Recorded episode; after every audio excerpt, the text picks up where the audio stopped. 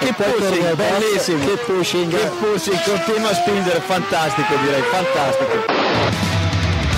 Go to the finish line, keep pushing. Don't worry, I'm pushing like a hell. Fucking, fucking right of it. That was amazing, guys. Woo-hoo! Yes, yes, yes! I'm much quicker than Jimmy. Give me the full power then. Avanti, Fer, avanti! All the time you have to leave a place. Okay, Felipe, Valtteri's faster than you. Do not hold him up.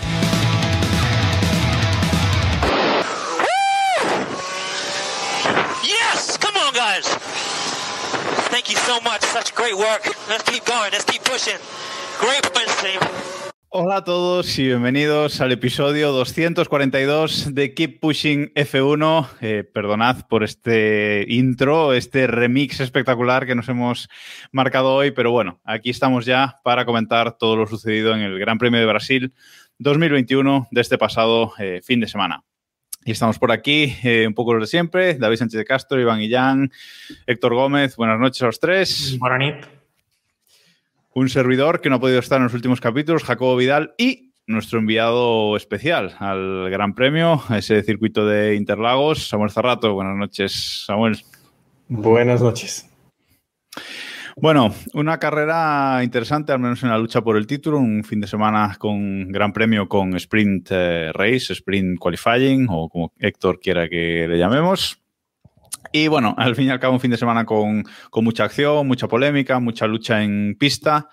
Muy interesante, pero primero de todo queremos saber cómo lo viviste tú, Samo. ¿Qué tal las sensaciones desde, desde el circuito? Primera vez en, en Interlagos. Segunda vez en Interlagos, Jacobo. Uh. pero 2019 ya, ya estuvimos. Pero eh, muy bien, la verdad, ya fui contando ahí por el grupo. Eh, vamos después a hablar sobre ello, pero el sprint, eh, formato sprint, vamos a decirle así, eh, funciona. Realmente el viernes fue un desastre porque yo creo que la organización no esperaba tanta gente y fue un desastre. Realmente estuvimos casi una hora para entrar al circuito. Luego el resto de días fue normal. Pero muy guay, muy guay. Eh, tuvimos salseo, tuvimos un poquito de todo, la verdad. O sea, tuvimos eh, mafia, tuvimos salseo, tuvimos ahí medio que incidentes. Muy guay, muy guay. Carrera entretenida. Aunque quiero decir que me pareció mejor la de 2000, 2019. Me parece una carrera David. David, ¿cómo viste el fin de semana en general? ¿Entretenido? Joder, eh, sin parar. Eh, yo creo que fines de semana de estos, menos mal que no son los 23 porque no, no nos aguantaba la patata. ¿eh? O sea, de estas de vez en cuando yo creo que era lo, lo que necesitábamos. Tuvimos lío los tres días. Bueno, tuvimos lío desde el jueves, de hecho. Lío aparte del salseo, tuvimos acción bien en, en pista y, y, bien. Yo creo que muchas cosas que contar, que eso es importante, que no siempre pasa. Iván, de acuerdo con esta opinión. Sí, una, un fin de semana completito. Creo que ese es el, el resumen. Y no sé, poco que añadir. Creo que veníamos a Brasil con otra perspectiva de con la que nos vamos. Eso le va a dar gracia al final del Mundial. Hablando de perspectiva, Héctor, estás un poco mm, de bajón, no sé, te veo un poco el hundimiento, ¿no? O sea, no sé, Hombre, no sé cómo, va, cómo, va, ese barco después de este fin de semana. Veo que decís todo el rato que estoy siendo dramático. Yo creo que no estoy siendo dramático, ¿eh? pero, pero es el fin. Es el fin. Es, ya ha terminado todo. no, no está siendo dramático para nada. This is the end. Es que está tal cual. Eh, para mí creo que ya está cerrado, creo que ya hemos visto, hace unos capítulos hicimos cuentas de cómo iba a ser la cosa, dijimos que Brasil iba a ser el circuito, iba a ser circuito Red Bull, igual que México, y al final, con un piloto además como Hamilton penalizando, eh, descalificado el, el, el, viernes y con una sanción para el domingo, y a pesar de todo gana la carrera, así que bueno, es, creo que es normal, ¿no? Ser un poco pesimista a estas alturas. ¿Cómo se nota que eres del Valencia? entramos ahora mismo en la hora Cesarini. Mm, centro de cross, gol de Ramos en fuera de juego, si va a ser posible. O sea, esto está hecho, Héctor. Yo cada vez confío más. Bueno, dijimos que Brasil era circuito Red Bull, pero también dijimos que Austin era circuito Mercedes, o sea que uno, uno por el otro, o sea, de momento todo va según el plan, o sea, el nuestro a, al menos. Pesar, a pesar del resultado, he de decir que, como decía también eh, David, yo me lo he pasado en grande este fin de semana, creo que ha sido uno de los grandes premios que más he disfrutado en los últimos años. Eh, Incluso me han quitado el carnet de aficionado a la Fórmula 1 este fin de semana por, por, cosas que ocurren. Porque, no sé, hay, hay puristas ¿no? que creen que la Fórmula 1 no es esto, cuando creo que históricamente la Fórmula 1 es exactamente esto, ¿no? Trampas, polémica. Mmm, y es lo que vimos este fin de semana y fue divertidísimo para mí.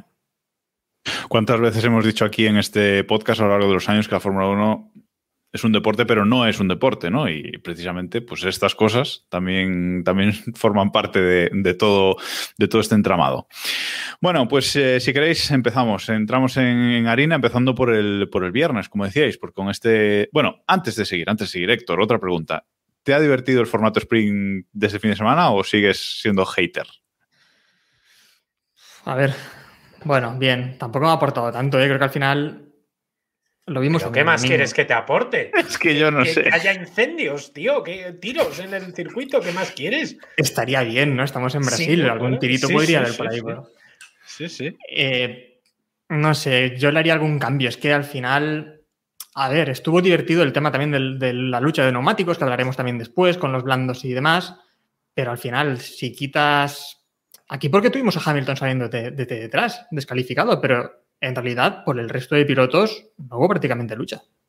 Pero vamos a ver, esto es lo de siempre. En, todas las, en todos los fines de semana que hemos tenido este formato, siempre es por, ah, es que Alonso hizo muchos adelantamientos, ah, es que el otro no sé qué. Pues claro, pues siempre pasa algo, pues evidentemente, ¿qué, qué va, qué va a pasar? Samu, de cara al aficionado desde el circuito, mucho mejor un fin de semana, sí, ¿no? Tú que has vivido los dos tipos mejor. de fines de semana. Mucho mejor, mucho mejor. Eh, de hecho, me acuerdo en 2019, el viernes no había nadie. O sea, no había nadie. Eh, este viernes, a ver, no voy a decir que estaba lleno, pero yo creo que más de 50% sí que había. Y estamos pensando de un viernes que no, era, que no era festivo, o sea, que era un viernes laboral normal, que la gente que estaba en el circuito o se pilló el día libre o, en fin, o estaba enfermo, ¿no? O sea, alguna, algo hicieron. Pero como os comentaba, hasta por nuestro grupo cerrado, vamos a decirlo así, eh, yo creo que lo que más interesa para el organizador del evento es el tema consumo. Eh, incluyes un día con un consumo que igual tendrías en el sábado normal de Gran Premio, ¿no? Entonces, cerveza, refrescos, comida, todo que cuesta un pastizal en un circuito, todos los que habéis ido a un circuito ya sabéis que cuesta una pasta, comer o sobrevivir, eh, por lo menos, eh, pues yo creo que para el organizador del evento realmente es, es mucho mejor y para el aficionado también. O sea, disfrutamos el viernes un montón también con la clasificación, el sábado con la Sprint Qualifying, Sprint Race, lo que sea. eh, y luego el domingo, obviamente, con la carrera. O sea que te, tienes tres días con algo interesante que, que ver. Entonces, yo creo que para el aficionado es muy bueno.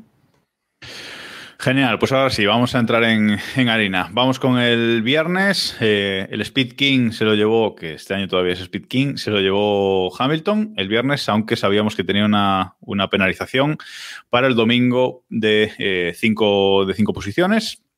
Bueno, de entrada se llevó eh, eh, esa, esa mini pole eh, el, el viernes, aunque después eh, lo sancionarían, Iván, lo sancionarían por un algo eh, que es mm, uno más uno son dos. Es decir, eh, hay una medida que tienes que cumplir y si no cumples y se abre además el DRS, eso es sanción. No sé a qué vino tardar tantísimo en, decidir. Eso es. eh, yo creo que no, no cabe más decisión que, la descalificación. eh, no tiene matices y es de las pocas cosas que, que son inmutables en la Fórmula 1 actual en tema de sanciones, comisarios, etcétera. Así que esperemos que siga así. Y nada, pues sí. eh, Mercedes decidió no apelar, ¿no? Después de ese tema de, de la apertura ¿Con, de, con qué iban, del DRS. ¿Con qué iban a apelar?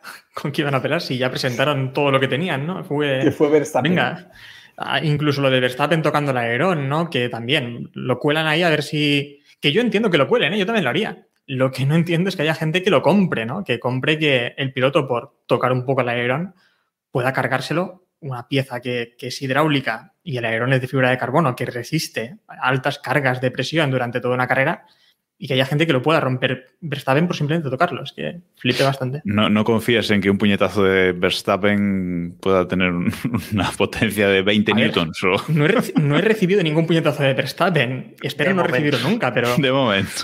de momento, quién sabe, ¿no? Pero ya te digo, yo si fuera, si fuera Mercedes, si fuera Toto Wolf, yo habría hecho lo mismo también, ¿eh? Intentas colar lo que sea y quejarte con lo que puedas para, al menos, pues no sé, ver qué pasa.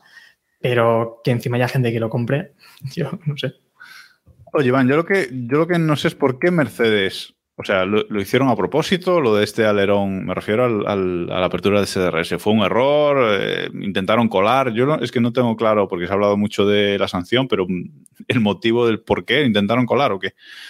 Eh, no lo sé, pero al parecer eh, Newey y Red Bull ya sabían de este tema antes de la, de la carrera. Eso sí que me resulta un poco extraño. No sé si eh, nos entraremos de más cosas eh, después. Luego también hay otra, otra historia que dicen que fue un tema de alguna pieza o algunos daños en el que se produjeron durante la, esta sesión. Pero vamos, eh, eso no cuadra con que Red Bull ya tuviera información, ¿no? Antes de, antes de empezar. David.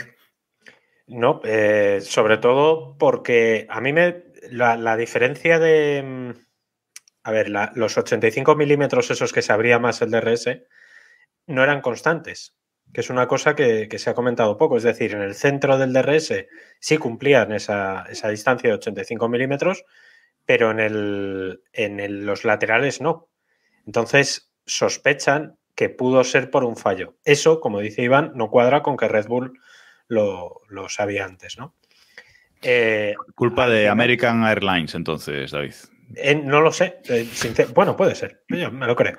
Pero, pero vamos, que al final esto es para que la gente que nos esté viendo lo sepa y que haya visto Rush.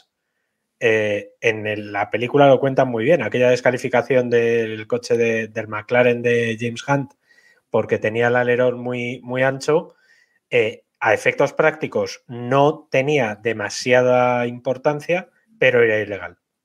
Eso es una de las cosas que debatieron en Mercedes. Lo leí O sea- por Twitter esta- este fin de semana, ¿no? Que decían, esto es como RAS, pero en la vida real. Sí, más o menos, sí. Es bajo de la gente. ¿Por qué? Dios.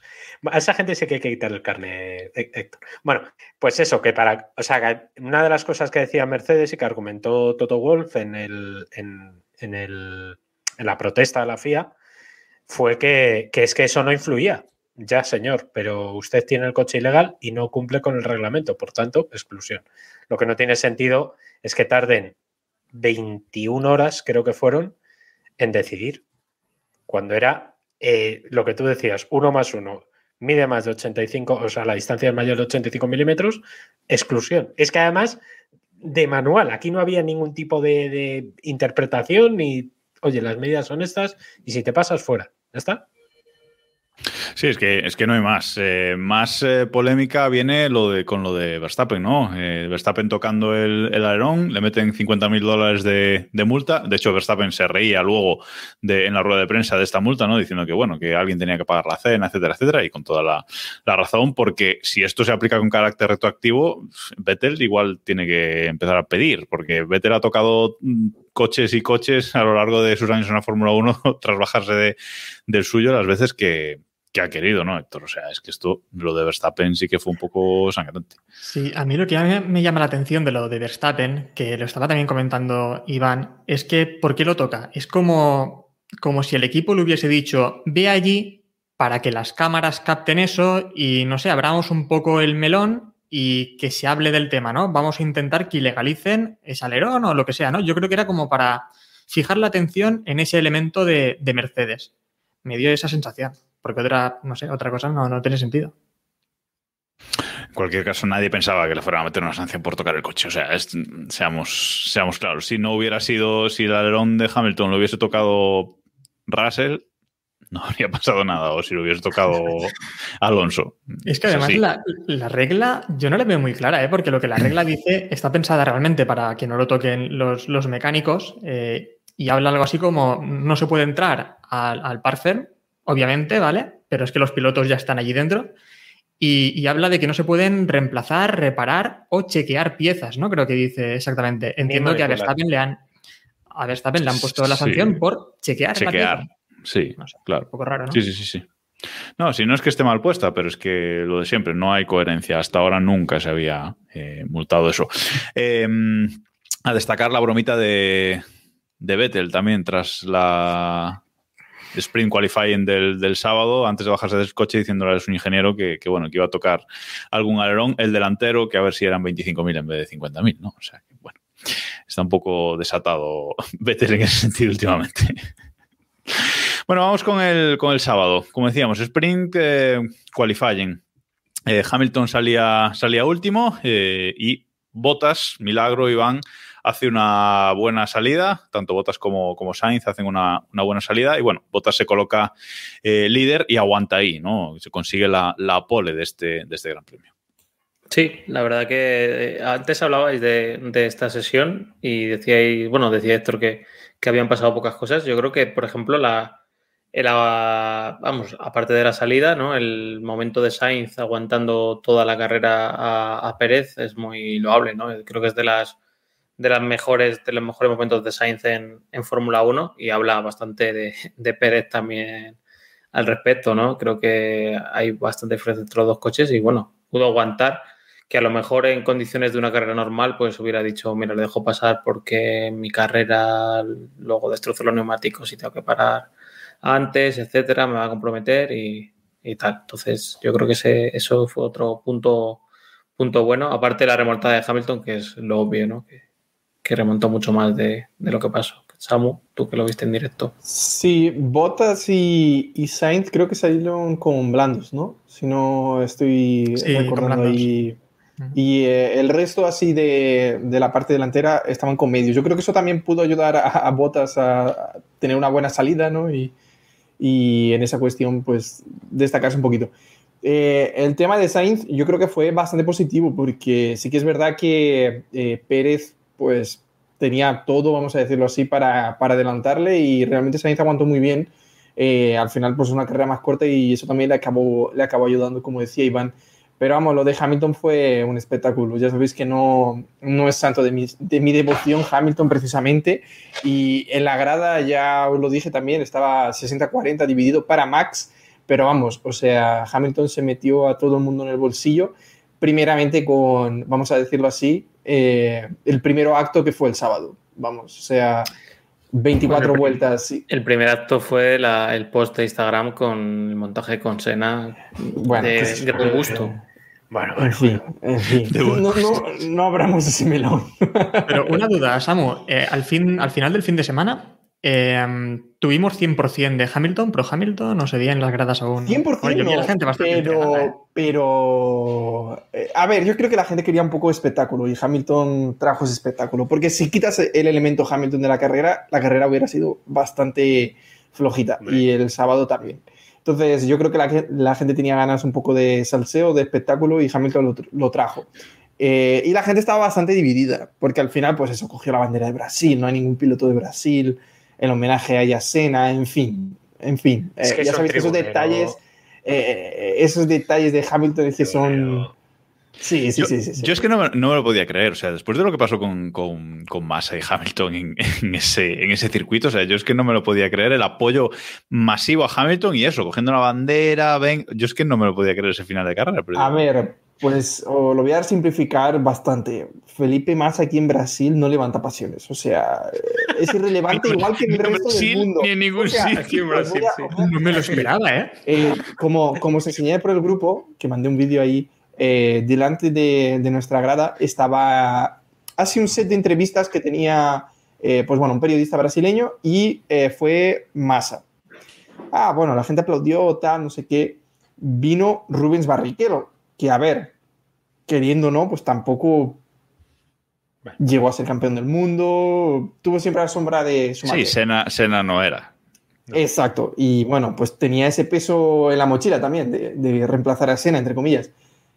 El apoyo que tuvo Barrichello fue impresionante. O sea, toda la grada eh, gritando Rubiño, Rubiño, eh, vamos, impresionante. Cuando fue Massa, sea, que la gente ni se acuerda quién es Felipe Massa, o sea, básicamente. Entonces, eh, lo que quiero decir es que creo que Hamilton en los pocos países donde ha tenido apoyo más o menos constante así ha sido en Brasil. Y él siempre ha tenido bastantes detalles para, para Brasil. Entonces yo creo que al final por eso es muy tribunero y el brasileño también digiere mucho, muy bien esos, esos detalles, vamos a decirlo así. Os gusta, os gusta ahí. Bien, bien, bien. A mí no, pero vamos. Eh. bueno, tú no eres a brasileño. Mí no, yo soy Muy bien. Bueno, pues eh, como decíamos, en esta carrera del, clasificación. Del sábado, eh, victoria de, de Valtteri Bottas, pole para él, segundo Verstappen, tercero eh, Carlos Sainz, 3 y 2 y un punto para, para ellos. Eh, Hamilton, gran remontada desde el vigésimo hasta, hasta el quinto, o sea, iba David con el cuchillo entre los dientes, pero a fuego, o sea, es que no se lo pensó ni una vez. A lo que tenía que ir es que no podía hacer mucho porque además él era muy consciente de que tenía todavía cinco posiciones más que, que tirar para atrás. La apuesta de Mercedes de cambiarle el, el ICE eh, fue brillante. Yo el viernes ya se vio venir cuando anunciaron que cambiaban el ICE y que penalizaba. Yo dije, ya está, o sea, la han liado porque es que era muy probablemente aquí eh, Red Bull no confiaba en que, en que le iba a salir tan bien porque si no hubieran cambiado igual. Al fin y al cabo, Verstappen lo único que tiene que hacer es cubrir a, a, Hamilton. Que hubiera sido más conservador y por a, lo mejor no hubiera podido luchar por la victoria, o a lo mejor sí. Al final no, no lo sabemos, pero el ritmo de Hamilton, sobre todo, ya lo vimos el viernes en la clasificación, que se llevó los tres libres, las tres tandas de, del tirón y luego adelantando que prácticamente parecían coches de, de otra categoría eh, espectacular. Yo me quedo con la frase de, de, Alonso, ¿no? La reacción de Alonso cuando eh, está entrando en meta y pregunta, que Alonso sabemos cómo es, eh, que, cómo ha acabado Hamilton y le dicen quinto y hace, ¡oh, oh! Madre mía, o sea, en plan de, joder, qué, qué animal. O sea, es que lo dice todo. Sí, Yo creo sí. que es, es un poco la reacción que tuvimos todos, ¿no? Cuando lo vimos. Y hablando precisamente de Fernando Alonso, creo que es la primera sprint qualifying en el que acaba más atrás de lo que arranca, ¿no? Arrancó noveno, acabó decimosegundo, no tuvo un fin de semana especialmente bueno Alonso, luego comentaremos. Bueno, pero... se llevó el warm-up de, porque para mí los libres 2 de la sprint qualifying es el warm-up. O sea, a mí no me toque las pelotas, no vale para nada. Eh, y se lo llevó ahí que nadie lo vio venir. Tres segundos más lento del tiempo tal, pero oye, ahí estuvo. Sí, sí, el plan. Hay que estar. Bueno, comentabas del motor de comentabas del motor de, de, Hamilton y de Verstappen. Recordemos que Verstappen lleva desde Rusia, creo, creo que son cinco carreras con la de Brasil. Eh, con el mismo ICE, por lo menos, ¿vale? Entonces, bueno, eh, parece que efectivamente aquí eh, Mercedes ha dicho, bueno, quedan cuatro carreras, vamos a abrir el, el grifo y, darlo todo, ¿no? Que, ese motor, Iván, pues eh, se exprima hasta, hasta lo que lo máximo que tenga, que total quedan, quedan cuatro carreras y ya veremos si en la última, que es Abu Dhabi, que seguramente no nos haga tanta falta, eh, cortamos un, poco, ¿no? Y conservamos. Está claro, está claro que este motor, pues bueno, eh, vamos a ver en las siguientes carreras qué, qué, enfoque tienen, pero que es un motor eh, o, o, una gestión de. Han hecho una gestión del motor más agresiva que va a provocarle, pues, seguramente menor fiabilidad, ¿no? O, o menos kilómetros. Está por ver si, bueno, a ver, para mí la pregunta, y, y luego la contestamos si queréis, es si Hamilton puede ganar desde la sexta posición en las carreras que quedan. Esa es, la, esa es la, pregunta que a mí me. No, me la podemos contestar ya, tampoco. no. Sí, porque me da la impresión de que es un enfoque distinto, ¿no? Y ahora cabe un poco. O sea, nos viene a la cabeza todo el tema que han hecho con botas, ¿no? Eh, los motores que han cambiado a botas, las pruebas que ha hecho botas en entrenamientos libres, etcétera, etcétera. Hay un tema del mapeado de motores que creo que tiene libertad los libres 1 y luego lo quieren cambiar. No sé si recordáis Correcto. que los libres eh, Mercedes ha destacado en todos los libres 1 y luego se iba para atrás. Bueno, o sea que no, no es algo casual y bueno, es un golpe estratégico que, que es muy interesante. Eh, hay que ver, hay que ver también porque, oye, a lo mejor Red Bull, Héctor, tampoco ha dicho su última palabra con esto de, de los motores, ¿no? Ellos también pueden cambiar, eh, penalizar y ¿Qué van Bueno. a cambiar? A ver, ¿qué van a cambiar? Bueno, tengo que decir también que yo os había anunciado que se venían cositas y bueno, al final Mercedes algo, algo tenía preparado y algo tenía guardado para la recta final. No, es verdad que creo que Verstappen tiene un motor por ahí algo fresco, que es el motor que utilizó. Tiene. No recuerdo ahora exactamente, ahora lo, ahora lo busco, pero tiene por ahí el motor de Monza, creo que fue, que lo utilizó por última vez en Monza, que tampoco terminó la carrera, también fue el de, el de Spa. Ese motor creo que lo tiene bastante fresco y aún podría tener alguna carrera más para, para utilizarlo. Sí que es verdad lo que, lo que decía Iván, que el motor Mercedes cuando está fresco es una barbaridad el rendimiento que saca. Y a las pocas carreras se viene abajo de una forma brutal, cosa que parece que no ocurre con el de Red Bull, que es un poco más constante y más fiable, ¿no? Sobre todo porque hemos visto a, a Botas como, bueno, últimamente llevaba tres grandes premios cambiando, cambiando motor. Eh, yo no veo la estrategia de cambiar el motor en cada carrera, que sería súper bonita, y yo si hace eso Hamilton y gana el Mundial, vamos, me compro aquí una estatua de Hamilton porque sería... no sé, Ojo sorprendente apuesta, y- ojo apuesta. Estatua de Hamilton aquí mismo, ¿eh? Si, si cambia motor en cada carrera. Y muy, carrera, sería Mundial. muy Agenda 2030, ¿no? De, Joder. de- por Sería, por ecolo- favor, la ahora quiero que lo haga. y demás, que ganara Hamilton Oh. el Mundial cambiando los el motor cada carrera, ¿no? En Qatar, Arabia sería y- precioso. y, Abu Dhabi. Bueno, bueno, bueno, maravilloso. Yo quiero que, yo quiero, ese es el plan. Pero iba a decir, creo que no puede pasar porque vienen circuitos donde no es tan fácil adelantar, ¿eh? Y salir en esa posición creo que sería darle una gran ventaja a los Red Bull. A ver, en esta carrera lo tiene todo perfecto. También es verdad que estaban las condiciones idóneas, ¿no? Para poder, para poder hacerlo y adelantar a los pilotos, pero salir ya sea quinto desde la parrilla y adelantar a ambos Red Bull, lo veo algo complicado, ¿eh? Yo también Sí. lo veo complicado por, por lo que dices de los, de los circuitos, ¿eh? O sea, de, lo- de los circuitos en sí. Porque en, en Qatar lo hablaremos, pero ya veremos eh, qué pasa. Parece que el circuito de Arabia es muy estrecho y yo lo único en, en Abu Dhabi, pero en Abu Dhabi a lo mejor ya llegamos con el campeonato decidido o no. Eh, pero, pero en Abu Dhabi sí que tiene un par de rectas muy largas y que ahí podría adelantar más o menos fácil. Pero en nosotros dos lo dudo. Samu, perdona que te he cortado. No, iba a decir sobre lo que comentaba Héctor, que no se ha hablado así mucho, pero creo que ha habido algunas circunstancias que realmente ayudaron a Hamilton en esta carrera. Y no es por quitar valor a la, a la victoria, pero sí que esos dos, bueno, tuvo un safety car y dos virtual. Eh, yo creo que le ayudaron bastante, porque sin ese primer safety car probablemente Verstappen ya estaría bastante más lejos como para darle caza. O si le hubiera dado caza sería más eh, en el final de la carrera. ¿No? Entonces yo creo que eso sí que fueron así unas circunstancias que también ayudaron a, a Hamilton a que Verstappen no se escapara tanto cuando Hamilton estaba ahí en una, en una área un poco más de lucha. Entonces creo que fue una circunstancia sí que también ayudó.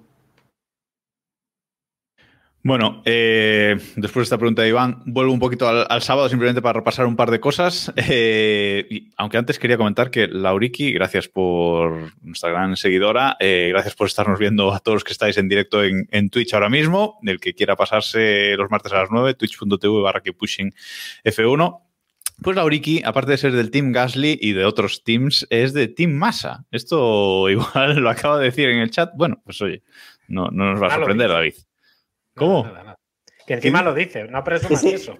Ese Ah. barco está vacío, ¿eh? Ese barco, barco va- es no una tiene ni capitán ese barco. Bueno, yo lo que quería decir antes de acabar con el sábado eh, son simplemente dos cosas. Que Botas ha ganado la clasificación de las Sprint Qualifying, si eso vale de algo, o sea, siete puntos para Botas en estas tres eh, mini carreras, siete para Verstappen, dos para Hamilton, uno para Ricciardo y uno para eh, Sainz. Carlos Bueno. V. Y Carlos V, ahí está, efectivamente. Entonces el campeonato sprint es de botas. El campeonato sprint que no vale para nada es de Botas, o sea, a juego. ¿vale? Irrelevante siempre. Irrelevante, Perfecto. irrelevante.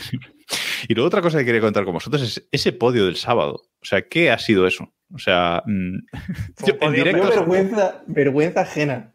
Eh, eh, en el, en el, eh, los, eh, los horarios del Gran Premio estaba escrito ceremonia del sprint qualifying. Y yo pensé, a ver, los americanos, no, fueron los ingleses, ¿no? Que cogieron, los metieron en un camión y le dieron una vuelta a la pista, ¿no? Dije, bueno, pues harán lo mismo, ¿no? Cogerán un camión, el camión del Drivers Parade, alguna cosa así, y darán una vuelta a la pista. Pero eso ya no pasó Pero en claro, Italia.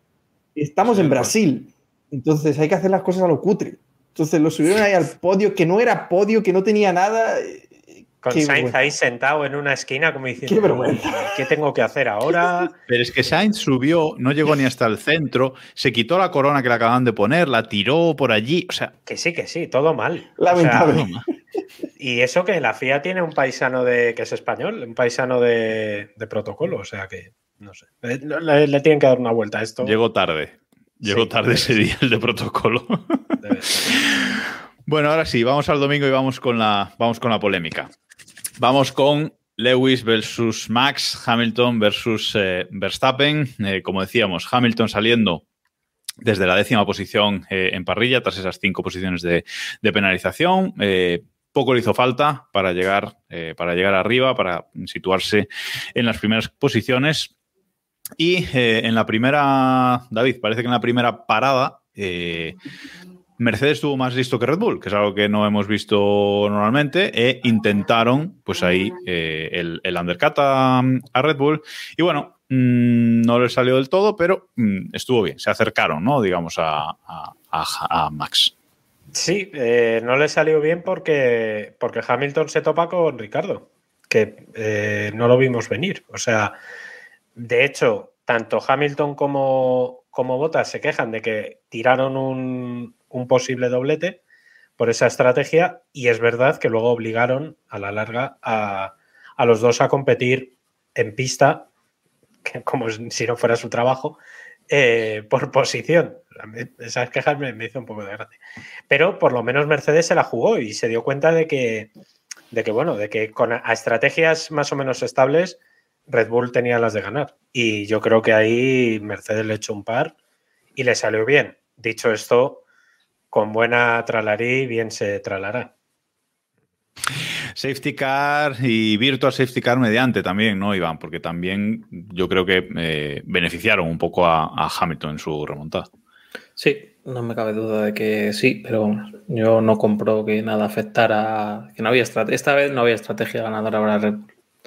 Yo creo que Hamilton había demostrado y tuvimos el spoiler famoso en- el día anterior de que iba a estar difícil que no ganara. De hecho, como bien dijo Botas, estuvieron a punto de lograr un doblete que, que bueno, que no entiendo muy bien la estrategia que hicieron a Botas, tampoco vamos a entrar mucho más en ello ahora, pero vamos, que el ritmo que tenía Mercedes era para ganar la carrera fácil y fue lo que, lo que hicieron.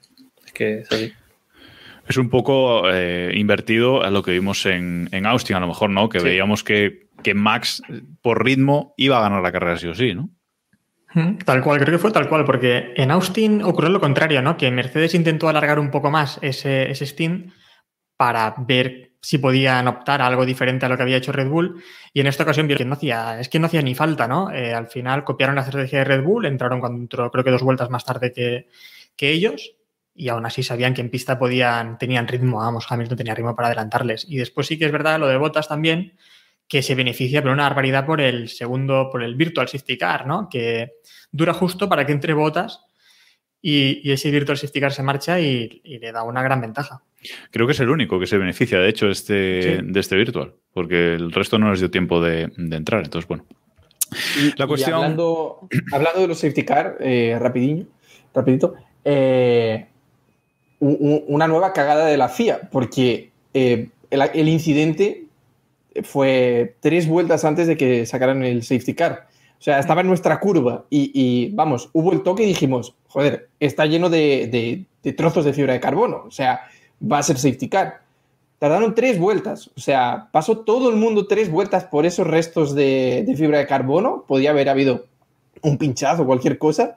Pasaron tres vueltas y después sacaron el safety car y hicieron que todo el mundo pasara por el box. O sea, una Mm. cosa sin sentido. Y ni virtual ni nada, porque lo lógico habría sido saques el virtual y decides si es necesario sacar el, el safety car. Nada, nada, aquí tres vueltas normales y ya después dicen, mira, que hay trozos por la pista, vamos a sacar el, Bueno. el cochecito.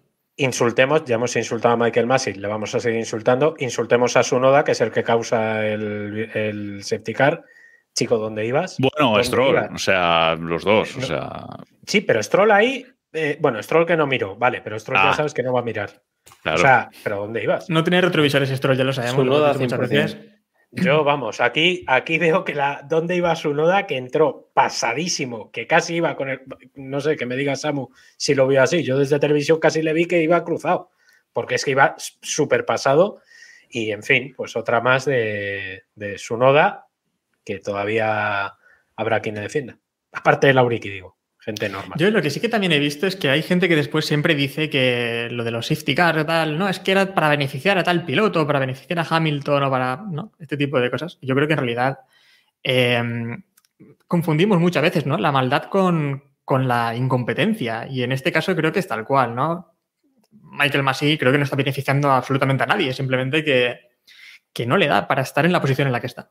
E incoherencia de nuevo, porque luego con el segundo alerón, con el alerón con el que sacan el Virtual Safety Car, hay un alerón en medio de la pista y es lo mismo. Y ahí sacan virtual cuando en el primero sacaron safety.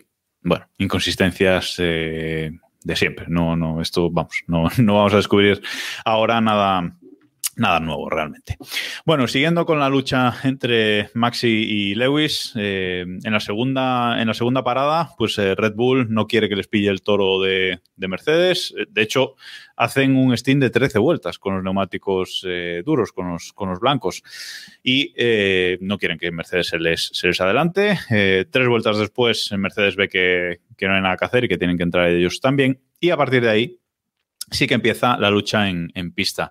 Tanto Bottas, como decíais antes, como Hamilton se quejan, sobre todo Hamilton se queja de que no quería los neumáticos eh, duros, quería los, quería los medios, quería los uh, amarillos, pero bueno, como un poco como que lo convence, ¿no? Iban por la radio diciéndole que, bueno, en el primer stint duraron menos de lo que, de lo que pensábamos. A ver. Sí, fueron conservadores en cierta, en cierta manera y bueno, es lo que es que yo creo que tenía muy claro que iban a, ganar la carrera. Siento por ser tan, esto, pero bueno, es la sensación que me dio de Brasil. Dios dirá lo que pasa en las próximas carreras, pero yo creo que aquí sabían que iban a ganar la carrera y es que el sprint del sábado les dio muchísimos datos para, para ser conscientes de ello. Que es así. Yo creo que una cuestión también que puede ser que les hizo dudar fue que fue un final de semana con mucho cambio de temperatura. Por ejemplo, el viernes hacía mucho frío, la pista estaba bastante fría. Luego el sábado tuvimos eh, el warm-up, voy a darle el punto a David, eh, con una temperatura más alta. Después se cerró el cielo de nuevo, bajaron las temperaturas de nuevo. Entonces fue un final de semana bastante cambiante. Entonces ahí puedo darles ese, ese punto también de que, de que fueran para los duros por no saber muy bien cómo que iban iban a, rendir ¿no? los, los, medios. Pero no sé si eh, coincidís conmigo, yo creo que Red Bull un poco se precipitó en la segunda parada, ¿no? Hasta nos sorprendió ahí en la grada, decíamos, ostras, ¿pero por qué está parando? Si hace 10 vueltas, está, eh, el Steam ha sido de 10, 13 vueltas. Eh, a mí me parece que fue muy rápido. No sé si realmente Max se quejó de que había degradación porque en pista no las radios te pierdes totalmente. Se asustaron, Entonces, simplemente, yo creo. Se asustaron. Yo, y realmente en ese stint, Max estaba manteniendo la distancia con Hamilton. Estaba ahí 1.5. Eh, iba incluso con mejor ritmo, ¿eh? Hubo Exacto. un par de vueltas que sí, sí. Sí, sí, sí. sí. Entonces, yo creo que Red Bull un poco se precipitó ahí, en, ese, en esa decisión. Les dio miedo, creo, el undercut. Mm, prefirieron que les tuviese que adelantar en pista, pero ya vimos también que es que no había nada que hacer lo que decía Iván. Es que hiciese lo que hiciese, esa carrera estaba perdida. No, no ponerme dramático, pero. No, no, totalmente. No, sí, sí, está claro, está claro que no, que no veían mucho que, hacer, igual que Mercedes en Austin tampoco tuvo mucho que hacer, pues aquí Red Bull eh, lo mismo. Pero bueno, a partir de ahí sí que empezó la, la remontada, esa cacería de, de, Hamilton durante bastantes vueltas estuvo detrás de, de, Verstappen buscando las cosquillas, buscando el punto en el que, en el que poder adelantar y por dos veces le hizo lo mismo. En la primera vino la polémica y en la segunda vino el adelantamiento que le daría la, la victoria. Lo engañó en la primera curva, en las S de, de Sena, para que se defendiera, salir con más velocidad de la curva 3 y adelantarlo en la 4. Pero David, en ese adelantamiento, en ese primer adelantamiento en la curva 4, eh, Verstappen cierra por dentro para que el adelantamiento se le complique a Hamilton. Hamilton intenta el adelantamiento, el adelantamiento por fuera, de hecho, casi todo el coche está por delante de Verstappen antes de la, de la frenada y en la frenada Verstappen decide no hacer la curva, básicamente, y eh, llevárselo por fuera para que no eh, lo adelante. Para mí, sanción de libro, pequeña, cinco segundos, lo que queráis, pero increíble que no sancionaran a, ese piloto por algo que en anteriores Gran Premios ya se había sancionado. Es que ahí dado con la clave. Eh, si esto no hubiera sido cuestión polémica en Austin, cuando esa acción entre los Alfa Romeo y Alonso, y hubieran dejado correr, como hicieron en este caso, o ese fue el argumento que, que dijeron, pues no había habido problema. Hubiera sido consistente, ¿no?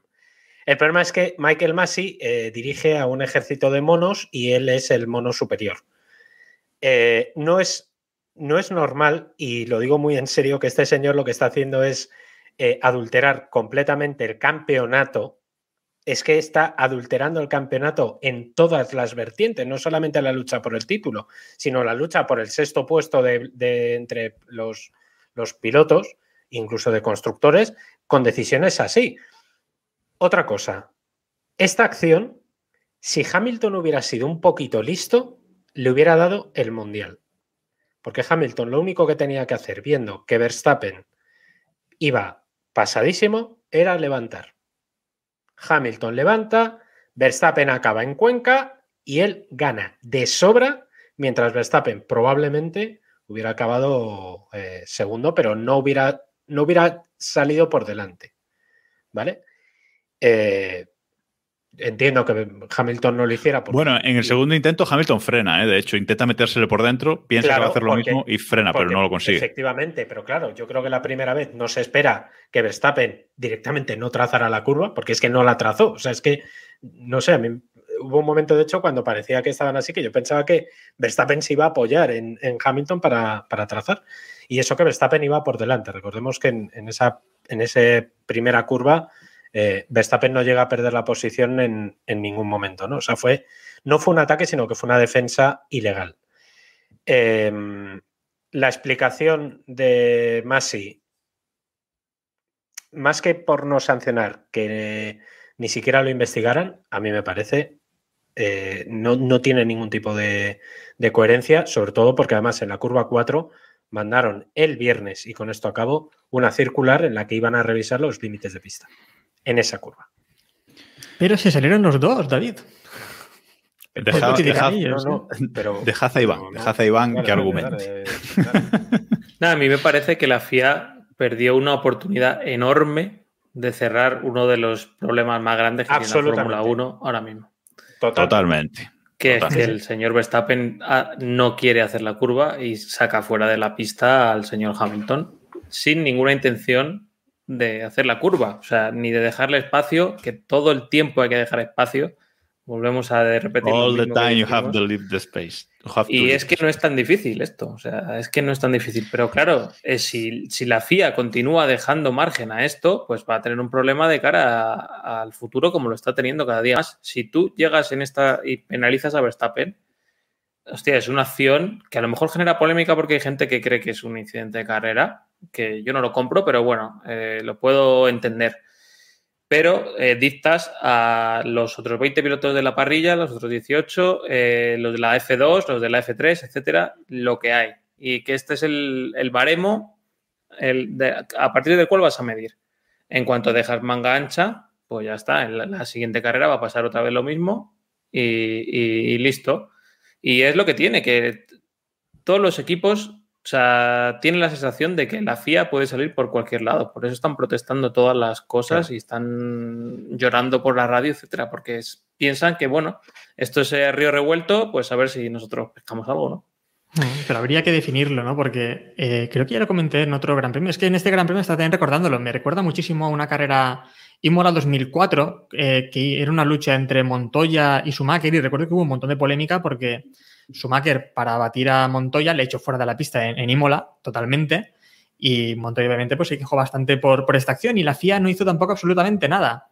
En este caso no había escapatoria, sino que te vas por la, te vas por la tierra y pues pierdes la posición, incluso podría haber habido un accidente, pero no se hizo nada. Y es una cosa que se lleva arrastrando muchos años. No ocurre nunca nada si echas al piloto de la pista totalmente. Bueno, si no le en Austria este año sí. En Austria este año hubo dos o tres sanciones por esto. El único sitio y claro. Vale, pero es, eh, es- la coherencia que... Precisamente, si tú mantienes, es lo que dice Iván y me parece que es acertadísimo, sobre todo más que por los de Fórmula 1, por los que vienen detrás, porque esto, eh, esto va a generar muchos problemas con los niños que vienen detrás que van desbocadísimos en todas las carreras, en todas.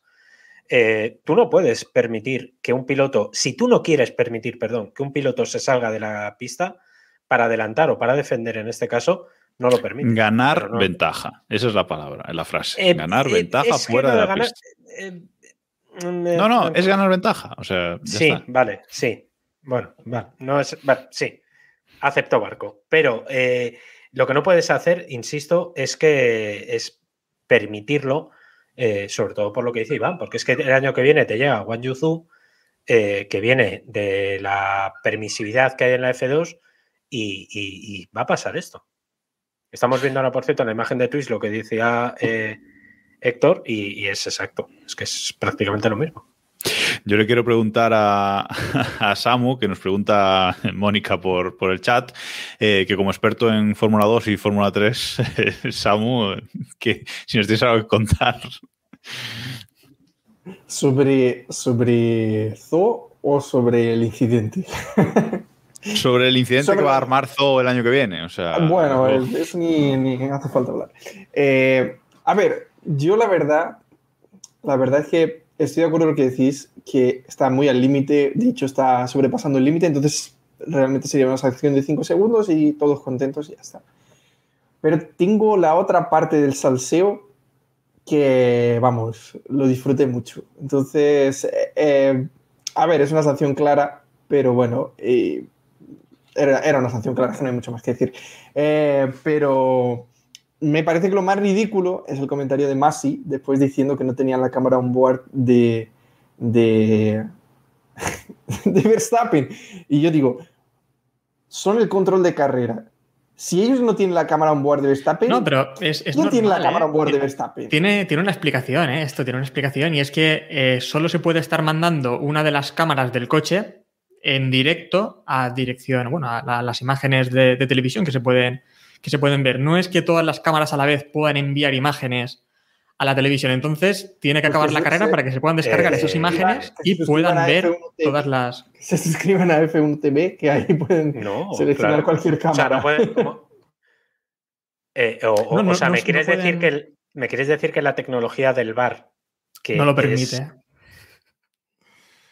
No lo sabía y me parece. No, claro, tienes. O sea, la explicación me parece buena, pero. es, es la explicación y es la, es la lógica. Eh, es eso, simplemente pueden estar pinchando, digamos, una cámara en directo. Eh, después sí cada que pueden coche. descargarse. En cada Exacto, coche. En cada coche, sí, sí, en cada Mm. coche. Después sí que pueden, obviamente, descargarse esas imágenes y es cuando nos han llegado, tras la carrera, eh, las nuevas evidencias, que ahora también dicen nuevas evidencias, pero yo creo que en el primer momento ya estaba claro que era sanción. A mí no me aporta nada las nuevas imágenes que hemos visto en realidad. Vale, pero. Bueno, Iván, que tú querías hablar, perdón. No, estaba diciendo que precisamente hablábamos de Fórmula 2, Fórmula 3. ¿Quién estaba de, de jefe de esto en aquellas fórmulas? Yes. Y podemos ver las cerdadas de Leclerc en su día, la, que si Albon no sé qué, que si el otro no sé cuántas, que si este Mazepin. piloto la de Dios, pero no le echamos porque como soporta un equipo entero no le podemos echar, etcétera, etcétera. Entonces, pues claro, eh, de ahí viene todo. Y, vamos, y si es que venimos viendo eh, incidentes de estos en categorías inferiores mucho más que la Fórmula 1. Cuando estos chicos han ido llegar, estos chicos se han creado con Schumacher, Senna, etcétera cuando han llegado a la Fórmula 1, pues han ido aplicando esto. Si tú llegas y le pegas la sanción al primer día, pues a lo mejor lo dejan de aplicar. Pero claro, pues si no le pegas. Claro, es que el problema es que en cuan- esta gente, en cuanto les den la mano, te van a coger el brazo. Eso es así, porque Vamos, es que eso es clarísimo. Eso es equipo, clarísimo. pilotos y todo, porque son los mejores del mundo. Entonces, pues. Veo a Samu con unas ganas de hablar de Leclerc, pero bueno. La eh, burbuja, la burbuja. No, pero no. yo sí que vi, sí que vi, sobre todo a Verstappen muy desquiciado en esta carrera, ¿no? Imagino que viéndose inferior, eh, le vimos también el, el zig-zag, ¿no? Que realiza también en la recta y esa salida de pista, no sé. Vi a un Verstappen que no habíamos visto en toda la temporada hasta ahora. Bueno, esa es otra, que de repente le sacan bandera negra y blanca a las dos vueltas, tres vueltas de esta liada por ese zigzag. Pero por lo de antes ni le investigas, hijo de puta. ojo al comentario. es que vete a la mierda. ¡Eh! No, perdón, perdón, es que me. Ojo, Perdón. ojo al comentario de, de Gasólico en, en el directo de Twitch. Dice, ojo, Masi fue durísimo con Verstappen, luego le sacó bandera blanca y negra. sí, claro, o sea, vamos. No, a mí, lo que me, a mí lo que me fastidia de todo esto es que el incidente ni se investigara, porque si no tienes la cámara, Si, si realmente no tienes, la, no tienes esa cámara que necesitas, que no la necesitabas, porque todo lo que se vio por televisión ya estaba para sancionar, pero si realmente tu justificación es que no tienes esa cámara, pues entonces investigalo y aunque digas que lo investigas después de la carrera, que no tendría sentido, pero... Ya estamos. Concho. Pues no, pues ma- no, porque no, porque yo luego tenía el partido de España y me venía muy mal. No, no, no. A ver. pues- pues Ya, eso ya está. perfect. Say hi, ¿no? Que dijo Verstappen. Está claro que, que debían haberlo, bueno, si lo retrasas, debían haberlo dicho. Porque esas vueltas de Hamilton detrás de Verstappen, esperando a ver Sí, sí, si exacto. le sancionan o no, a ver si gano estando detrás de Verstappen o le tengo que adelantar. Hostia, eh, son, son un poco chiste, ¿no? Ese, ese momento. sí. Yo entiendo que eh, potencialmente cualquier sanción puede necesitar 500 imágenes y, y tres días para, para esto. Pero bueno, tienes que tener un mecanismo, ¿no? Para, para dejar competir o, bueno, que el los pilotos sepan a lo que atenerse, ¿no? Y otra, otra cosa que me fastidia es que además no tenía por qué haber sido una sanción grande. Le pones 5 segundos, que es lo mínimo que puedes poner y ya está. Te lavas las manos, pero no. O sea, eh, bueno. En fin, eh, no, no, no hay coherencia, no hay coherencia alguna. Y eh, finalmente, pues eh, dicen que, que no se, que no se investiga. No se investiga el, el incidente y Hamilton vuelve al ataque y le vuelve a hacer lo mismo eh, exactamente a, a Verstappen, pero eh, Verstappen decide trazar la curva en, en el segundo adelantamiento y Hamilton lo, lo adelanta con un gestito a cámara de Toto Golf, por cierto, que no llevaba mal puesta la mascarilla, tenemos que, que decirlo, simplemente no. la llevaba directamente, o sea, Fuck de más. y luego después de la carrera incluso eso, unas imágenes que dice fuck de, no sé si Max o fuck de más, que eso no- nunca, lo, nunca lo sabremos realmente. Ojo ¿no? que Hamilton, no sé si le escuchasteis hace un par de semanas, que dijo que, que le daba miedo cómo los pilotos y los equipos estaban dejando de tomar tantas precauciones con el COVID como anteriormente. ¿eh? Solo lo dejo ahí. David, David no lo había oído esto, de verdad. Él ha estado jodido, así No, que... porque si no, no- bueno, pues no. También dijo que tenían que tener precaución los pilotos de las malas palabras que usaran en la radio porque eran ejemplo para niños y David, merece un artículo, ¿eh? Yo no sé. yo no No sé. puedo, no puedo porque No puedo. me dejan insultarle. Pero es que se me está haciendo muy, muy, muy pesado, ¿eh? Lo que, lo que sí que es, lo que sí que es sorprendente es que parece que este gesto de, de Toto Wolf iba dirigido a Masi. Por lo que parece. Y es que, no sé, intentan. Parece Ya que Mercedes colegas. intenta Ahí a tope. Ya son colegas. a Masi. Bien. No, sí, pero lo que sí que veo es que como que Mercedes o Toto Wolf intentan imponer ese relato en el que todos contra, ¿no? Todo el mundo va contra nosotros o... Pero eso. A Después ver, también viene lo de vamos a hablar en los despachos simplemente y... No, y no, en los despachos la- no. la Mercedes, pista. Mercedes ha dicho que este mundial Perdón, lo quiero quiere. decir, no, vamos a, vamos a hablar en la pista y no en los despachos, ¿no? Pero después envía diagramas raros a Masi por, No, por no, no, correo no. y... A ver, aquí, aquí, la cosa, aquí la cosa es que Mercedes ha dicho que quiere ganar esto en pista. Por eso, ahora van a apelar eh, la decisión de no sancionar a Max Verstappen por esa, por esa Pero en lugar salida. de un despacho, se reunirán en una pista. Eh. Exacto. Y el tweet lo han mandado desde la pista. Eso es lo que. Bueno, para, para poner un poco de, de contexto, eh, Mercedes apela a esto porque en caso de que le pongan cinco segundos de sanción a, a Verstappen, que a mí ya no me sorprendería nada, eh, ganaría un Bottas una, una posición, ¿no? Le quitarían ahí unos puntitos eh, más a, a Verstappen en esa lucha por el, eh, por el Mundial. Bueno, eh, hay que jugar en todos los campos. Lo, lo malo es decir que es decir las cosas que dices y luego hacer lo, lo contrario, ¿no? Pero bueno, cada uno y su moral. Bueno, ¿queréis comentar algo más eh, de esta polémica o avanzamos un poco? Que se nos va a ir hoy, pero vamos, hombre, larguísimo esto. cotizado. Vamos a, vamos a apretar. Eh, bueno, Pérez se vieron unas imágenes ahí a final de la carrera eh, con el guante, tirando un poco los, eh, los guantes, muy decepcionado con esta, con esta carrera, pero es que tampoco pudo hacer más. Por lo menos ayudó al equipo haciendo esa, esa vuelta rápida, ¿no? Para quitarle ese punto a, Hamilton, Héctor.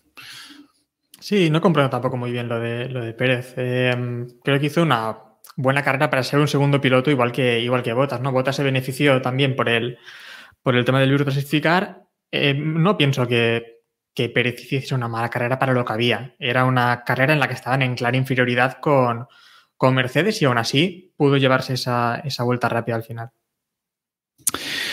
Samu, Ferrari, Leclerc. Leclerc acaba quinto la carrera, sexto eh, Carlos Sainz y le ha metido este fin de semana un repaso espectacular a, a McLaren, Norris décimo, Ricciardo con, con problemas de motor eh, retirado y ya pues en el Mundial de, de Constructores pues Ferrari se consolida en, tercera posición con 287,5 puntos por los 256 de McLaren. Se le complica muchísimo a, a McLaren, no sabemos si por los motores, etcétera, que ya hemos hablado en capítulos anteriores, pero se está complicando. Bueno, yo creo que Ferrari, pues eso, ha dado un paso adelante, ¿no? Después de la evolución, no recuerdo dónde llevaron la evolución del motor el eléctrico, fue, que ganaron ahí 20 caballos, no recuerdo en qué, carrera fue. Pero sí que se ve que han dado un paso adelante y también han aprovechado que, como decías, eh, pues McLaren y otros equipos ahí que podían estar luchando eh, han dado un paso atrás. Entonces, yo creo que buen trabajo, Carlos muy bien, sobre todo en, en, la sprint, ¿no? La verdad es que yo creo que destacó ahí quedando en esa tercera posición.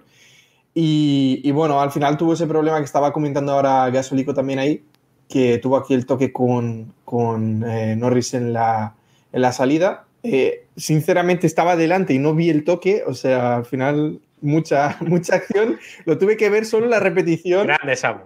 Sí, sí, sí, sí, sí. O sea, lo vi solo en la Estaba aquí, pero lo veo por la pantalla, ¿sabes? Bueno. Lo vi por la pantalla, de verdad que lo vi por la pantalla el toque. De hecho, lo comentábamos en la grada, decíamos, joder, estamos aquí delante y no lo hemos visto. O sea, en fin. Eh, pero muy bien eso. Eh, Sainz, yo creo que a Sainz le está faltando un poquito en carrera, ¿no? Que todavía Leclerc es un punto más rápido en carrera, pero la verdad es que también ves la distancia los, entre los coches y ves el vuelta a vuelta y no hay una diferencia así tan importante en tiempo, ¿no? Están casi clavándose los tiempos vuelta a vuelta y al final yo creo que se quedan en, ese, en esa diferencia de, de un poco correr en, en, aire limpio, ¿no? Creo que David quería comentar algo ahí. No, que yo quería comentar. No, era Héctor. ¿eh? Des...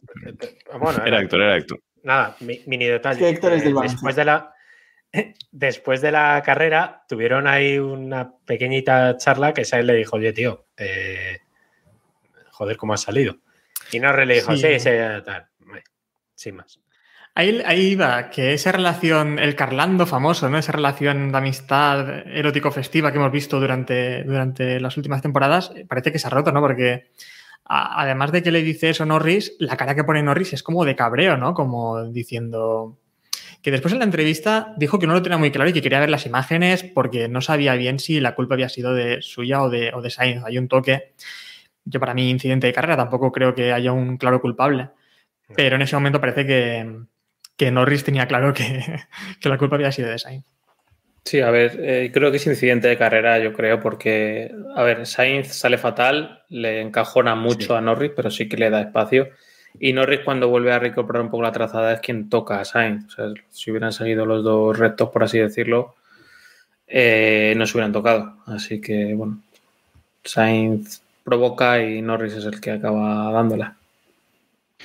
Y luego eh, tenemos el tema de Gasly contra los eh, dos eh, Alpine, contra Fernando Alonso y contra Esteban Ocon. Gasly eh, pues al final eh, se llevó el gato al agua, séptimo en carrera, o con eh, octavo, Fernando Alonso noveno. Y yo no entendí muy bien o no, bueno, durante la carrera no, y luego he intentado Menos. entenderlo y tampoco lo, lo, he entendido.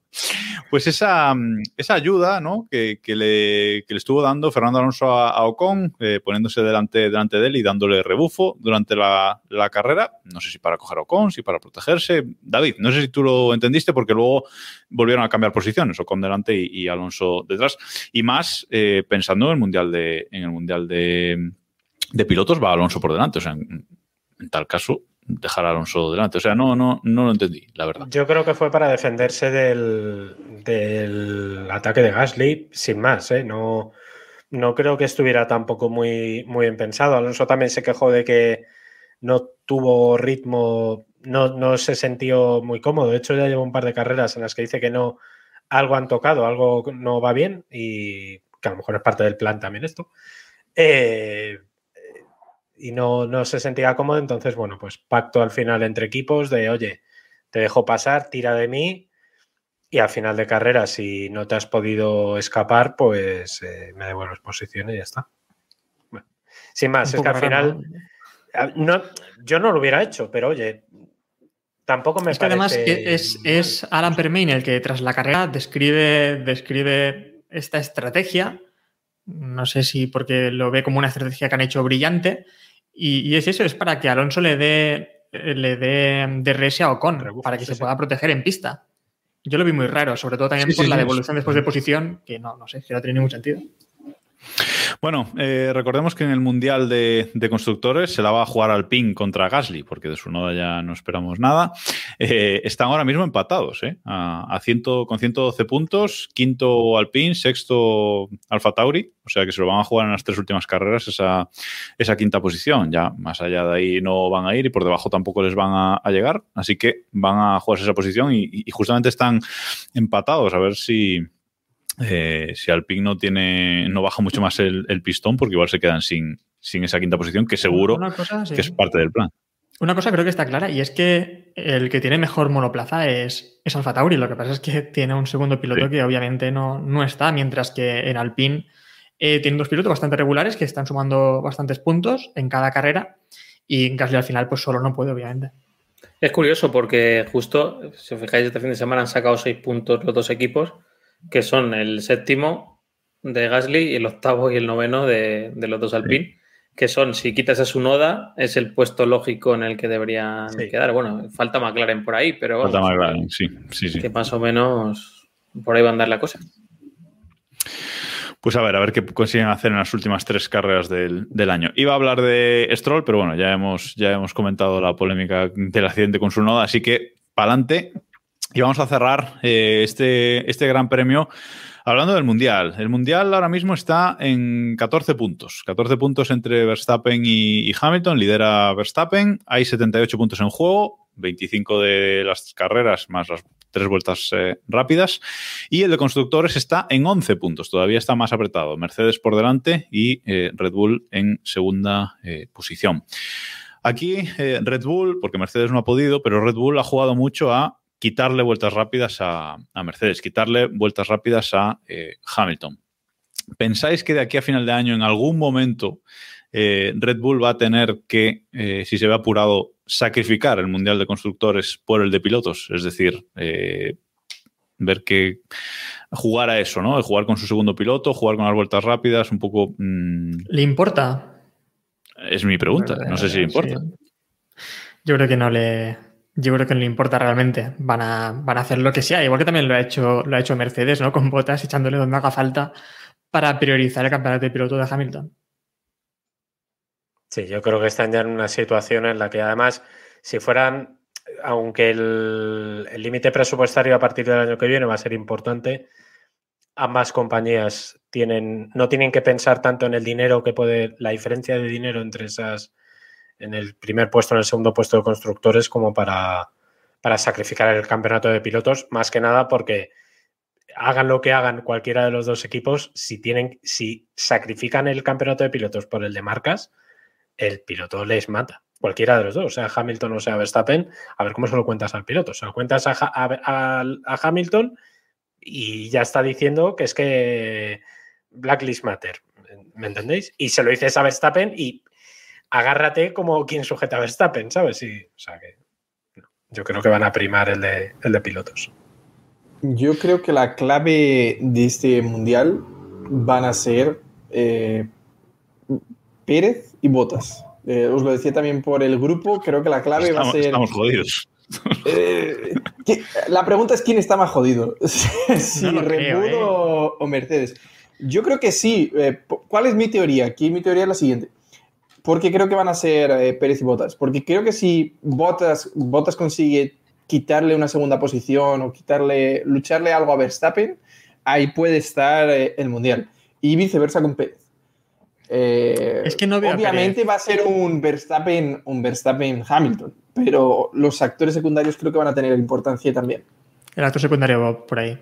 Yo es que no veo a Pérez restando ningún punto a, a- a Hamilton, la verdad. Y creo que Botas lo tiene muy complicado para quitarle alguno a, Verstappen. Este fin de semana podría haberlo hecho y, no lo logró. Tiene bastante ventaja también al final eh, Verstappen por, por manos simplemente.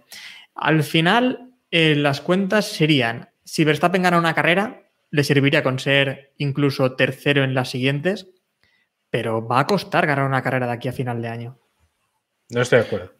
Iván, querías, Yo- querías hablar, que asentías con la cabeza mientras. Héctor No, decía, decía lo, que, lo que comentaba Héctor, de que si no han ganado estas dos últimas. O sea, si, si Pérez no quitó puntos a Hamilton en, en México, ni Bottas ha quitado puntos a, a Verstappen aquí, veo jorobado que lo hagan en las siguientes carreras. Pero bueno, no sé, sorpresa nos da la vida. No, no estamos sabiendo predecir lo que va a venir. Así que vamos. eh, pero sí, yo sí veo factible que, mm, que Verstappen gane una carrera de las tres. No lo veo. No lo Yo veo también. una cosa. Totalmente. Yo Pues si gana una veo- carrera, los actores secundarios darían igual, porque aunque queden Hamilton, Bottas. eh, No, ejemplo, no, no darían igual. Pérez no puede acabar por delante de Verstappen. Hombre, ya, claro. Joder, no pero eso no va a pasar. eh. Sería brillante eso, ¿eh? Sería brillante que en Abu Dhabi de repente, por lo que sea. Sí, que Pérez bueno, también, Verstappen eh, en la última vuelta o alguna mierda de esas. sí, sí. Yo, como decía, veo muy difícil que, que Verstappen no gane una de las tres carreras que, que quedan. Eh, la pregunta también es cómo Hamilton y Verstappen van a lidiar con esa presión, ¿no? Porque siempre que hemos llegado hacia un final de campeonato tan cerrado como, como este, han pasado cositas. Entonces, vamos a ver. Aquí lo, lo que hay que tener claro, yo creo, es que los dos pilotos ahora mismo, hasta esta carrera igual no, pero ahora mismo dependen de sí mismos. Eh, es decir, mm, Verstappen evidentemente está por delante, depende de sí mismo, pero Hamilton ta- también depende de, también depende de, de sí mismo. O sea, mm, está a 14, a 14 puntos. Entonces, bueno, mm, tampoco es que vamos a hacer cuentas ahora, vamos a esperar por lo menos a, a Qatar para hacerlas, pero mi pregunta es si pensáis que puede llegar el Mundial decidido a Abu Dhabi. Es decir, que el campeón No. del mundo salga de Arabia, que eso sería el esperpento ya máximo. Entre David, Arabia y Abu todo Dhabi me da lo mismo, ¿eh? Buh, pues a mí no, ¿eh? No, no, no. Queremos, yo no. Yo quiero que el mundial este llegue a llegue a Abu Dhabi y, a la última vuelta, si puede ser, y, y si hay penalización. No, no, y si hay investigación en una acción, un adelantamiento guarro en la última vuelta, que lo haya. O sea, que si se tiene que montar, que se monte a lo bestia. Y si hay que darle un wildcard a, a Petrov, se le da. O sea, se le que- da. o sea, Se es le que da. no. O sea, es, es así. Nos vamos sin, sin pensarlo, sí, sí. Bueno, ninguno pensamos que pueda llegar decidido, ¿no? Ahora mismo, con tres carreras por delante, se va, esto se va a decidir en, en Abu Dhabi, parece. Bueno, próxima, próxima carrera, un abandono y ya está, queda decidido. Bueno, vamos, con, vamos con noticias antes de, antes de acabar y, y llegar hasta la previa. Noticias de, de hoy. Antonio Giovinacci, confirmado que se va de la, de la Fórmula 1. Llega Zu, que ya lo hemos comentado antes. No sé cómo se pronuncia. Si alguien me lo dice, pero no sé, sé cómo se escribe, pero no sé cómo se... Y te lo dirá, te lo dirá Si no me equivoco, a ver quién sabe aquí eh, chino.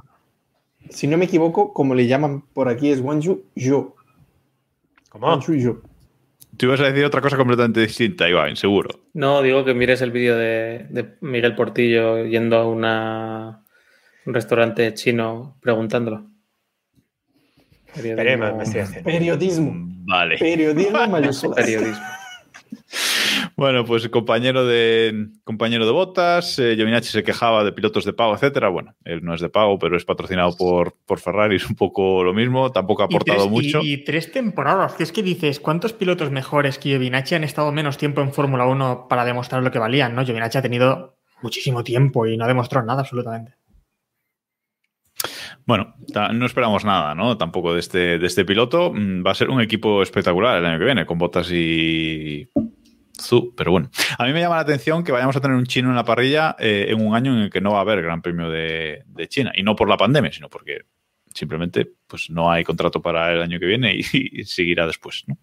Pero bueno, con esto tenemos la, la alineación de, mm, pilotos de la Fórmula 1 de, de 2022 eh, completa. Por fin la tenemos completa, que había algunas eh, dudas por, por ahí. La vamos a poner ahora en, en el directo de, de Twitch, que es la imagen que ha compartido, la imagen oficial que ha compartido la, la Fórmula 1. Bueno, hay equipos que siguen, que siguen igual, hay grandes cambios con lo de mm, Russell a, a Mercedes, por ejemplo, y mm, Iván me decía esta tarde que están confiantes en Williams con Albon. No, no, que estoy confiante yo en Williams. Ah, que estás confiante. que- en Williams supongo que estarán confiantes con Albon en lugar de con la Tifi, la verdad. Pero yo creo que a Albon se le dio mucha cera. y me hubiera gustado verle este año en Red Bull, pero bueno, creo que lo va a hacer bien. Vamos. Tampoco espera una maravilla, pero, pero No, yo sí que espero una, hombre, una maravilla para lo que hay de monoplaza, a lo mejor no, pero creo que sí que es un piloto que puede sumar Sí, buenos resultados para Williams. Si no hay un hierro, sí, sí. Bueno, pues eh, veremos, pero ya tenemos una, una cosa menos de la que preocuparnos. Eh, ya tenemos, eh, por ejemplo, este año tardamos mucho en saber la parrilla completa. Antes de que acabe esta temporada ya, ya la tenemos, con lo cual está ya bien. pueden hacer el álbum de cromos. Ya pueden hacer, efectivamente, y no sacar autorizaciones. Bueno, Audi no compra McLaren, David, De momento. de momento. De momento. Sí, porque en el- momento en el- el grupo Bach no entra en la Fórmula 1. Sí, a ver, esta es la noticia cada tres meses, pero esta vez parece que está cerquita y hay negociaciones. En McLaren. Hombre, esta vez ha habido conato ahí de. No, no, ha habido, sí, sí, ha habido ahí. un- le ha hecho la cobra. Aquí yo creo McLaren aquí ha hecho un poco la cobra a Audi, pero parece que sí, que esta vez sí que hay, mínimo hay negociación para colaboración de futuro. Bueno, es la de todos los años desde hace 30. Un día de estos Me llegará Audi o Porsche y dirán, oye, que sí, que ya. Y ya. David, ¿esa noticia la tienes escrita ya o todavía no? No, no. ¿Falta so- Ah, claro. solo cambiar los años o...? No, no, no. No, no, esa la tiene aquí. Esa la tiene en, el- Esa- en la cabeza. es Esa aquí, sale esa sola. Tardo cinco minutos. 40 años después, Audi confirma que y ya está. Bueno, eh, primer vídeo del Valencia Street Circuit de Arabia, Héctor. ¿Qué te ha parecido esa simulación del circuito? Me ha parecido precioso. Lo vi, lo vi ayer y madre mía, eh, digo, todas las curvas son iguales. No hay, no hay diferencia en las curvas. Creo que hay solo como dos horquillas, o es la misma horquilla, la he visto dos veces. Todo lo demás es idéntico. Y no sé, todas no, me parece todo igual. eh, muros, hormigón y. A mí la verdad es que no me ha gustado nada. Me parece incluso peor que el Valencia Street Circuit. ¿eh? A ver. a Ojo, ver. sin faltar tampoco. No, no, no, no, lo digo en serio, ¿eh? no es broma. Me parece mucho peor que el Valencia Street Circuit. Es que es un circuito con dinero, entonces ya no puede ser peor que el Valencia Street Circuit. Ahí sí, ¿verdad? Bueno, ¿No os da rabia Ah, pero- que vaya a acabar el mundial y vayamos a esta puñetera mierda de circuitos y no vayamos Una rabia a Suzuka, espectacular. por ejemplo? Bastante. Es que el mundial- es que el mundial que en corrieran en Suzuka. Este domingo. Melbourne, Suzuka, etcétera. Imaginaos este final de mundial en Suzuka. Bueno, bueno, o sea, el relato carrera, no quiero tan más. grande. Ya que Diego no está, voy a decir Monreal, ¿no? Hombre, sí, pero O sea, imagina, imaginad por un de momento, imaginad por un momento cambiar estas tres que vamos a tener por Monreal, Melbourne y Monreal. Suzuka. Diego Rico y Ayen Muñoz. Nacho, Pero, una, una cosa también, el circuito que tenemos, que hemos visto, es un circuito totalmente virtual. ¿eh? El circuito real aún no está construido. No sé si llegará. Hoy había Ni fotos si- nuevas este fin de Ni semana. el pit lane. Hay fotos, no las he visto. No las he Hay visto. fotos, pero pinta pinta, mal. pinta por los pelos, pero, pero sí, sí. Pinta circuito, boot, Corea. circuito, circuito India, circuito de India, pinta, pinta así. Pinta Ahí va a Vietnam. En la Play está como el de Vietnam. A mí. Ya están iguales. Ah, efectivamente. A mí lo que me escama un poco es que hayan dicho que era como Azerbaiyán y para mí que no va a tener absolutamente nada que ver. O sea, Vamos. porque. Bueno, democráticamente son muy parecidos Azerbaiyán y Arabia. Perdón por la cuñita Bueno. política, pero Bueno, ahí están, ¿eh? dentro de lo tal, aún. Dentro del hotel. Bueno, bueno. Vamos a estar. Eh, y vamos con la previa de Qatar para, para finalizar. Eh, Qatar con C, eh, recordemos. Eh, un circuito que nunca la Fórmula 1 ha, ha corrido ahí, un circuito de, puramente de, de- de motos. Vamos, hay que, hay que decirlo. eh, que se ha colado en el calendario porque sí, el año que viene no estará, pero al siguiente, al siguiente sí. Y es un circuito con muchas, eh, con muchas incógnitas, mucha, mucha curva lenta, es un circuito completamente plano, con lo cual aquí pues ya no nos gusta mucho realmente, es lo que, es lo que hay. Y sobre todo es un circuito que todos son escapatorias de asfalto, como digo, es un circuito de, de motos y absolutamente todos son escapatorias de, de asfalto. Va a tener Verstappen sitio y sitio para echar a, a Hamilton de, de pista. Mm, bueno, mm, no sé, no pf, me espero una carrera bastante coñazo en lo personal. No la sé acaba de bendecir. Me Ya encanta, la acabas de eso. bendecir, Has hecho bien. pero vamos, el contragafe está hecho. No, lo digo en serio, ¿eh? Yo No, No sé. nos ocurrió el año pasado también, ¿no? Con Mugello y demás, y después hemos tenido carrerones bastante buenos. Yo espero eso. Espero criticar ahora todo el rato a Qatar, esto va a ser una mierda, y que tengamos un carrerón este fin de semana. No es de Tilke este circuito, ¿no? Creo que no. Eh, pregunta, ¿no? ¿no? sé, Creo que no. no sé, no sé. Eh, recordemos que, por cierto, las motos en los últimos años han corrido de noche aquí y esta carrera de Fórmula 1 va a ser de, de día, o sea, todavía peor. O sea, La de Arabia muchas sí. montañitas. Le faltan, vamos, muchas montañitas. Esta, esto. la de Arabia sí es nocturna, ¿eh? si, no me, si no me equivoco, ¿verdad? Para que no se vea. Si llega la instalación eléctrica a tiempo. No, pero ahí se pueden poner generadores los que se quiera. O sea, no hace falta ni instalación. Generadores de gasoil y venga, para adelante. Bueno, pues eh, nada, yo no sé, no sé qué esperáis. No sé qué esperáis que domine la recta. No es demasiado larga tampoco. Mm, No sé si para la Fórmula 1 hay demasiados puntos de, de adelantamiento claros. Yo, pa- para mí es bastante incógnita. Como circuito está bien, pero no sé qué tal carreras dará, David. A mí me recuerda, me recuerda un poco, fíjate, a Cheste. Eh, es así un circuito con una rectita más corta de lo normal, muy virado. No sé. No, Sí, no- para no. Sí, de te gente puedo comprar. Sí, gente con. Nos dicen en el chat tipo, tipo Hungría también. Bueno, eh, grandes comparativas. Aunque en Hungría este año, cuidado, el carrerón que tuvimos. eh, Cuidado. Yo creo que va a ser imprevisible porque es que tres circuitos nuevos, porque es que Abu Dhabi es nuevo también. eh, va a ser complicado Hombre, de. por, Sí. por características, al menos eh, podríamos decir que es el menos Mercedes de los que quedan. Eso ya seguro, partiendo de ahí. O sea, que gana Hamilton seguro, tal y como lo estemos, Sí. Estamos diciendo poniendo, lo estamos poniendo espectacular. Bueno, pues ya, ya veremos, a ver qué nos. Pero ya es este, este fin de semana de Brasil a Qatar, un viaje cortito para los equipos y luego sí, luego una semana de descanso para esa recta final de, de dos, de dos carreras. Un calendario espectacular. Bueno, y acabamos con la Fantasy F1. Ya me da hasta vergüenza. Iván sigue liderando por mucho. Ya va a ser imposible cogerlo. Samu sin modificar el equipo seguramente. Yo estoy de desde- último, ¿no? No No. Vamos. Sacó- Tú vas súper bien. Voy bien, ¿eh? No, no, ¿De verdad? vamos. No Sí, no, no, fuera coñas, fuera coñas. Vas bastante, vas No bastante he bien, entrado sí. desde, desde Bahrein. Australia. No tenía, no tenía pruebas, pero tampoco dudas. O sea, eso lo tenía más claro que, que el agua, vamos. O sea, en fin. Así que nada, apretad, apretad para, mm, para esta recta final de, de tres carreras, que primero ya no vais a ser, pero la segunda posición y el podio está, está alcanzable para algunos de vosotros. Iván, no sé si quieres decir algo.